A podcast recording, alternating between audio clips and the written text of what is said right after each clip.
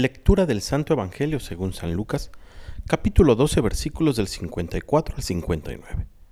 En aquel tiempo Jesús dijo a la multitud, Cuando ustedes ven que una nube se va levantando por el poniente, enseguida dicen que va a llover, y en efecto llueve.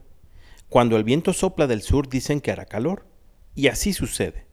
Hipócritas, si saben interpretar el aspecto que tiene el cielo y la tierra, ¿por qué no interpretan entonces los signos del tiempo presente? ¿Por qué pues no juzgan por ustedes mismos lo que les conviene hacer ahora?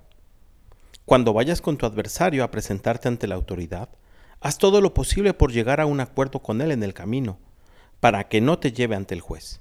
El juez te entrega a la policía y la policía te mete en la cárcel.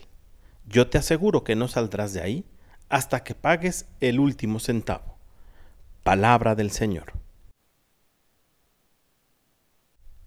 ¿Cuántas veces no hemos escuchado frases como ya estaba de Dios? Así lo quería Dios.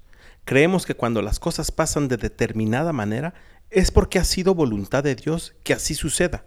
Y estamos muy equivocados. Sencillamente Dios deja que las cosas pasen, pero no necesariamente es su voluntad.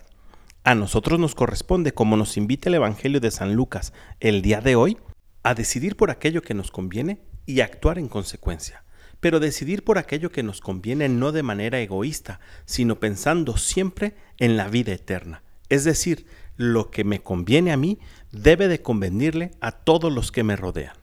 Pidámosle al Espíritu Santo que nos conceda la gracia de dejar de culpar o poner siempre en manos de Dios todo lo que sucede. Pidámosle que despierte en nosotros la responsabilidad y el deseo de actuar siempre conforme a su voluntad para nuestro propio bien. Que tengas un gran día y que Dios te bendiga.